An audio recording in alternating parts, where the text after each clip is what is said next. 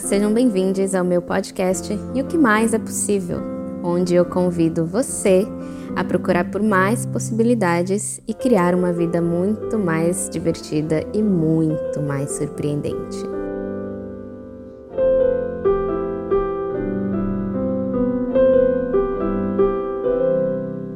Hoje queria falar sobre um termo que eu ouvi num podcast da Folha de São Paulo chamado inconsciente coletivo.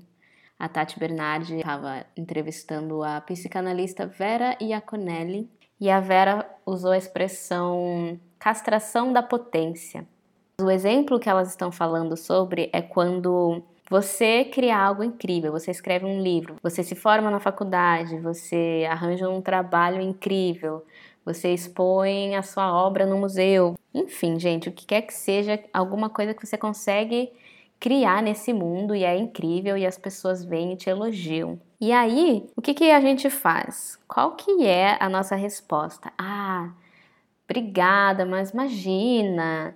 Ah, é, nossa, foi, foi trabalhoso isso, você não tem noção, foi difícil, mas que bom, né? Consegui.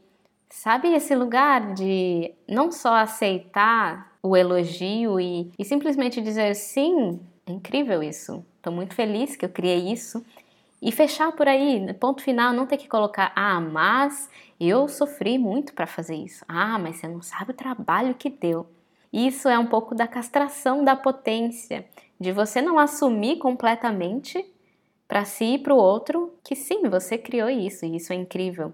E aí é tanto um olhar dessa sociedade que a gente vive que condena como arrogantes as pessoas que se assumem em sua potência total, e também um olhar nosso diminuindo o outro, achando que o outro não aguenta receber toda a nossa potência, todo o nosso poder de criação e manifestação nesse mundo. E a gente tem que colocar a nossa dor ali para falar: olha, mas eu não sou tão foda assim quanto você acha que eu sou. E isso diz muito de como a gente vê o outro. Porque se a gente está se vendo como igual, a gente não acha que a outra pessoa vai se sentir diminuída com o nosso sucesso. Mas se a gente acha que a outra pessoa está num patamar menor que o nosso e está nos elogiando, então a gente enfia ali uma dorzinha, uma coisa para equalizar, para chegar no mesmo nível na conversa. É muito engraçado isso, né? Sei lá, eu acho engraçado porque são vários paradoxos. A gente quer ser incrível, mas ao mesmo tempo a gente não consegue aceitar toda a nossa potência. E aí, quando alguém vem e fala que a gente é incrível, a gente também não consegue assumir, nem para nós nem para o outro, por todas essas esquisitices que a sociedade colocou na nossa cabeça, todos esses julgamentos. E eu acho bem interessante quando, principalmente no mundo pop dos artistas, quando alguém simplesmente fala assim: eu gosto do que eu faço e eu sou incrível no que eu me proponho a fazer, eu sou uma artista incrível, que é o mais próximo de mim para falar, né? Coisas artísticas. Eu lembro muito da Lady Gaga quando eu falo sobre essa autenticidade, esse poder de criação e de jogar e colocar a cara no mundo, né? E falar, ah, esse é meu trabalho, eu tô orgulhosa disso, acabou. E não ficar se desculpando pelo seu trabalho, querendo explicar muito o porquê que aquilo tá no mundo. E aí tem gente que vai amar, mas tem muita gente que vai falar, ai, essa pessoa se acha. Ah, essa pessoa tá se achando a última bolacha do pacote, nem é tudo isso, isso que ela tá criando. É muito interessante ver todos os mecanismos de controle que operam na nossa vida e a gente nem percebe mecanismos de controle que realmente castram a gente, que nos podam, nos manipulam para que a gente não saia de uma caixinha, para que a gente não extrapole muito os, os, limites.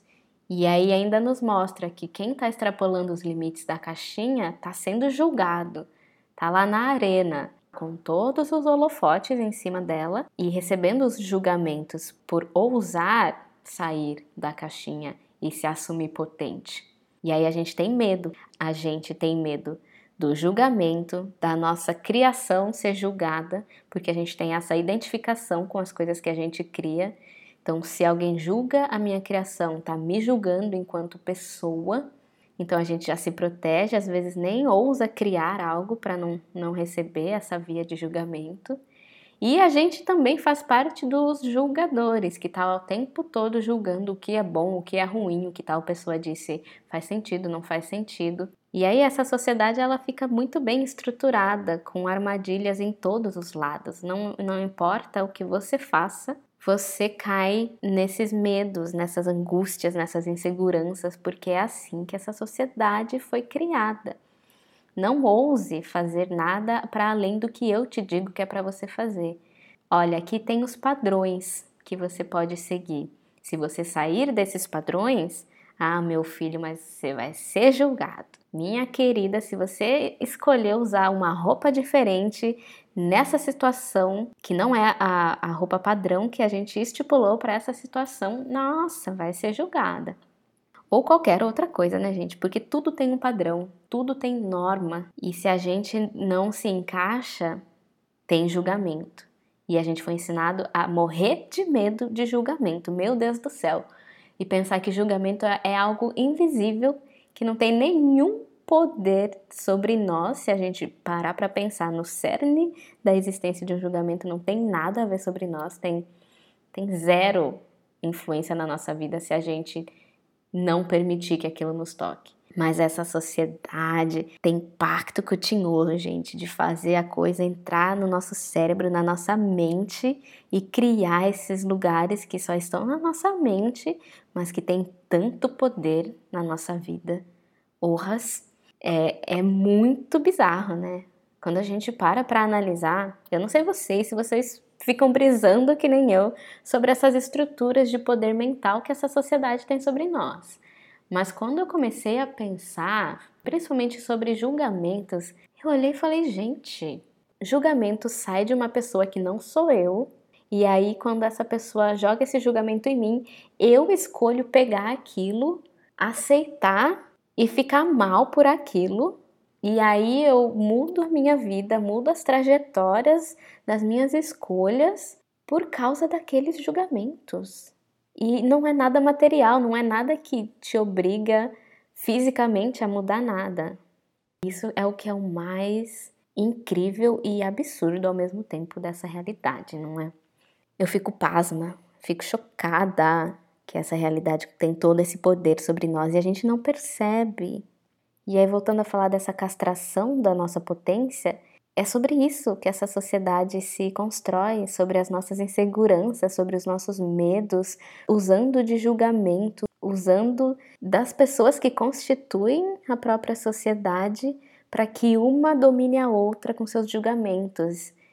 Olha, olha o quão intrincada é essa rede de dominação mental, psicológica que essa sociedade criou. Com toda essa mídia, com toda essa influência das pessoas que têm mais poder monetário, principalmente, de criar padrões de existência nessa realidade. E se você não está dentro desses padrões de existência, você é julgado fortemente como errado, você é ridicularizada, você é excluída.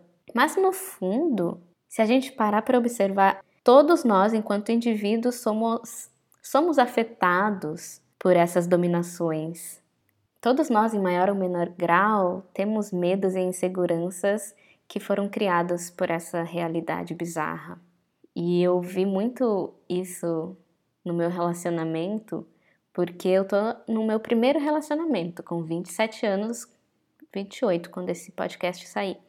E o quanto que eu era armada, carregada de todos, assim, da lista do checklist feminista, de tudo que eu não deixaria o outro fazer comigo, porque eu sou uma mulher feminista, porque eu tenho os meus nãos, os meus sims, os meus padrões do que é ser uma pessoa feminista, os comportamentos que eu julgo certos, os comportamentos que eu julgo errados, as coisas que eu falo não, nunca isso vai acontecer.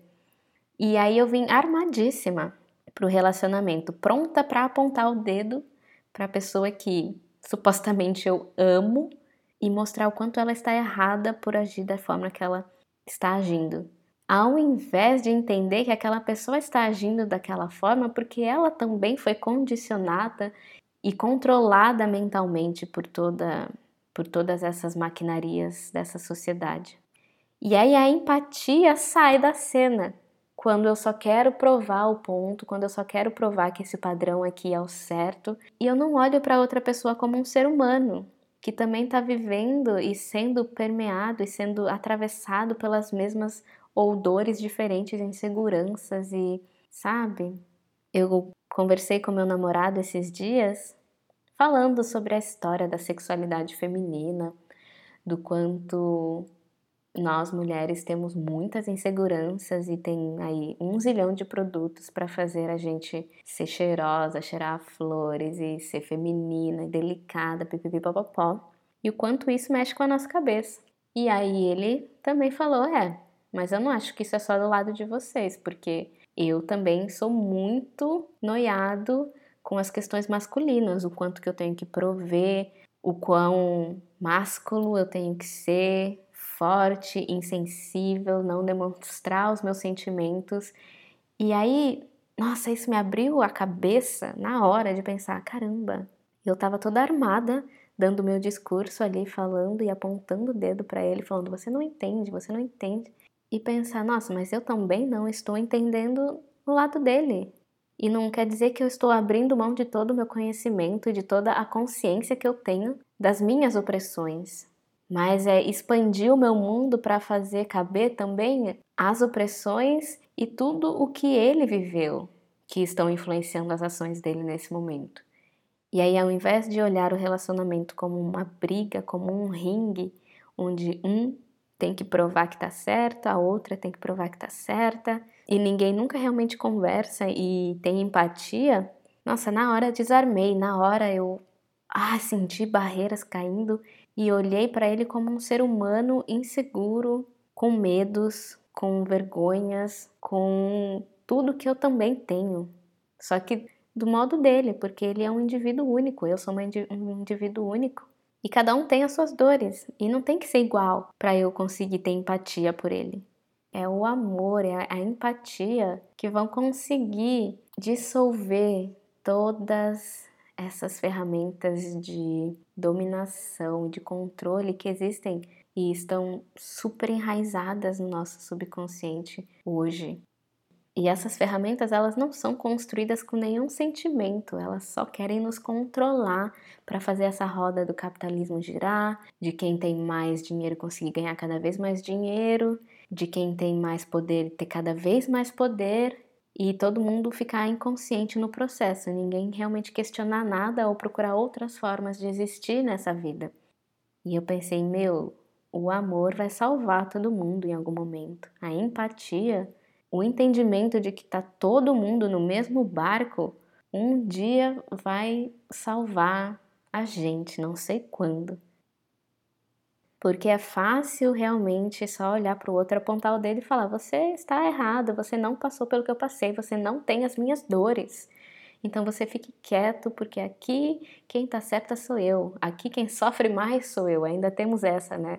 A batalha de quem sofre mais, quem sofre menos, quem que tem que abaixar a cabeça porque sofre menos. Mas todo mundo sofre. No fim, que nem tem o meme, ninguém vai ganhar, ninguém vai perder, vai todo mundo perder. porque tá todo mundo perdendo nessa sociedade, mas ninguém tá percebendo isso. Não é bizarro isso? E sei lá se esse podcast vai sair antes do BBB terminar, mas eu não assisto BBB, mas eu vi várias das coisas que estavam acontecendo através das redes. E esse lance aí de uma pessoa fazer a outra se sentir totalmente culpada pelas suas ações, sem entender que as ações daquela pessoa estão sendo controladas por uma quantidade gigantesca de outras questões, enquanto a gente não entender isso, que as nossas ações elas não são só nossas, elas não são quando a gente está inconsciente, né? Quando a gente está inconsciente, as nossas ações não são nossas. Elas são controladas e guiadas pelo que uma sociedade capitalista, patriarcal, racista, misógina nos diz o que é o certo, o que é o padrão, o que deve, o que não deve ser feito. Então, enquanto a gente não traz a consciência de quem a gente realmente é, do, do que é verdadeiro no nosso interior, enquanto a gente não trouxer essa verdade à tona e enquanto isso não acontecer em escala global, eu não acredito que apontar o dedo e mostrar quem está sofrendo mais ou menos é a saída. que a violência vai ser a saída. Não acredito, porque são armas e são ferramentas do sistema.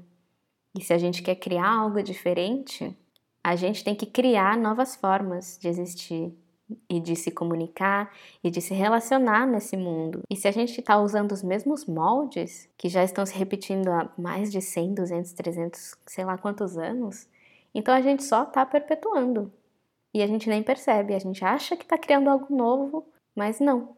E o sistema se regozija nisso, óbvio. tá lá rindo da nossa cara, da gente que tá achando que tá mudando o mundo a partir das ferramentas que essa sociedade nos deu. Uh, fui longe. fui longe, voltei e ainda não falei nem um décimo de que eu queria falar desse assunto da castração do, da nossa potência, que aí ela se ramifica para vários outros assuntos, né, para toda a nossa vida. Me conta se você tem uma pira parecida e, e bora pensar em novas formas de criar nesse mundo, de ser potente nesse mundo. Sei lá o que é isso, mas espero que aconteça mais cedo do que a gente espera. Um beijo, até a próxima. Tchau, tchau.